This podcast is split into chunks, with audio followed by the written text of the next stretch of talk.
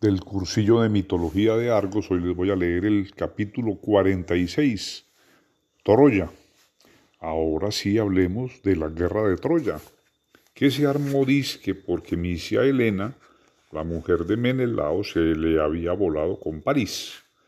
Ya les dije el otro día que cuando Menelao llegó a la casa y encontró el rastro frío, llamó a los jefes de todos los pueblos griegos a que se juntaban para ir a hacerle la guerra a Troya que era donde París se había llevado a su mujer, porque este tal París era hijo de Príamo y de Écuba, los reyes de Troya.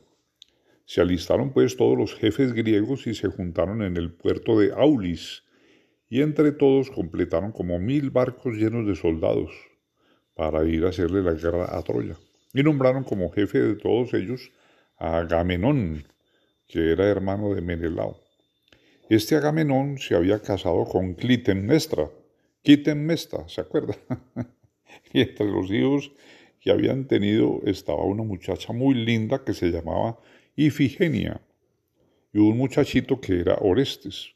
Estaban pues todos los barcos listos para salir, pero nada que soplaba el viento. Y como todos eran de vela, ahí estaban más varados que un corcho en un remolino.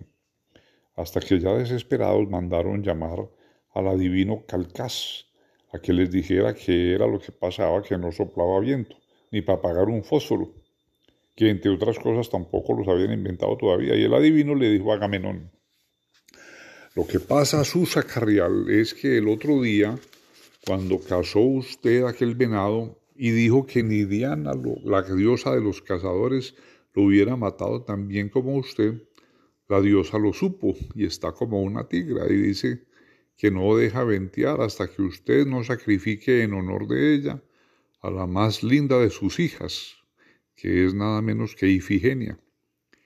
Que mate yo a mi hija, está loca esa diosa. Primero me mato yo.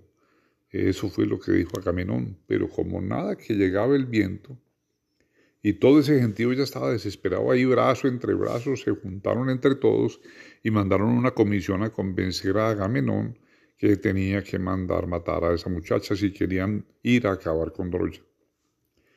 Al fin Agamenón se resolvió con dolor de su alma y le mandó una boleta a su mujer diciéndole que se viniera sobre el humo y que se trajera a Ifigenia, que pensaba casarla con Aquiles, que era el más importante de todos los guerreros griegos.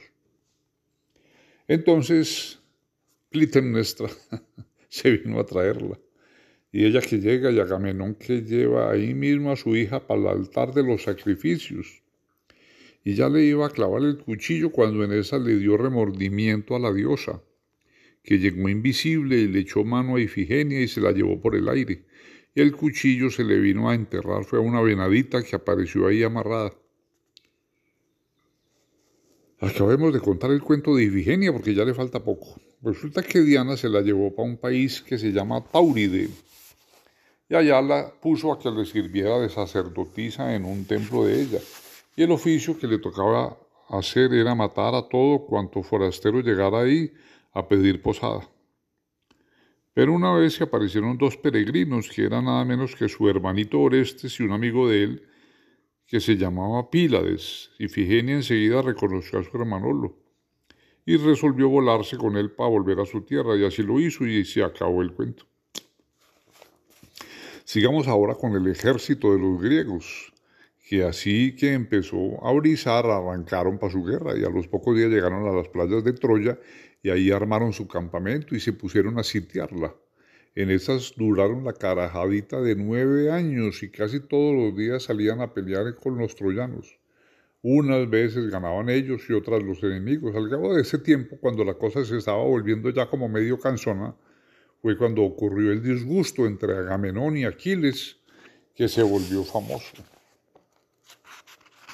Resulta que Agamenón, cuando iban de viaje, le había echado mano a Criseida, la hija de Crisis, que era un sacerdote de Apolo, y la había nombrado moza oficial. Pero el viejito Crises no se tragó esa y fue y le piconeó a Apolo y ese les mandó como castigo a los griegos una peste espantosa. ¿Y cómo sería que todos los días amanecía un tendal de muertos que ni siquiera alcanzaban a enterrarlos? Entonces los griegos desesperados le preguntaron al adivino qué tenían que hacer para que se acabara esa peste y él les dijo que la condición que ponía Apolo para dejarlos tranquilos era que Agamenón devolviera a Criseida. Pero ¿quién dijo que Agamenón la devolvía? Si estaba más encolado de ella que Romeo y Julieta, que Romeo de Julieta. Y cómo y que, como dicen, no se le apeaba ni en los malos pasos. ¿Cómo no que la iba a soltar? Ya voy, Toño. Pero al fin tuvo que aflojar porque todos los otros jefes se juntaron y nombraron a Aquiles para que fuera a decirle que si no la devolvía le quitaban la jefatura. Y entonces él, con la gana del mando, no tuvo de otra que despedirse de ella con un estrecho abrazo y amargas lágrimas, pero juró vengarse. Y la venganza fue que al otro día mandó por Briseida, la moza de Aquiles. Y cuando llegó éste por la noche a su carpa, después de haber peleado todo el santo día, y no la encontró, se pegó que embejucada y se encerró con llave y candado y dijo que no le contaran más con él para su maldita guerra, que de ahí no lo sacaban ni a tacos, mejor dicho, ni tocándole la campana. Se digo, oíganla.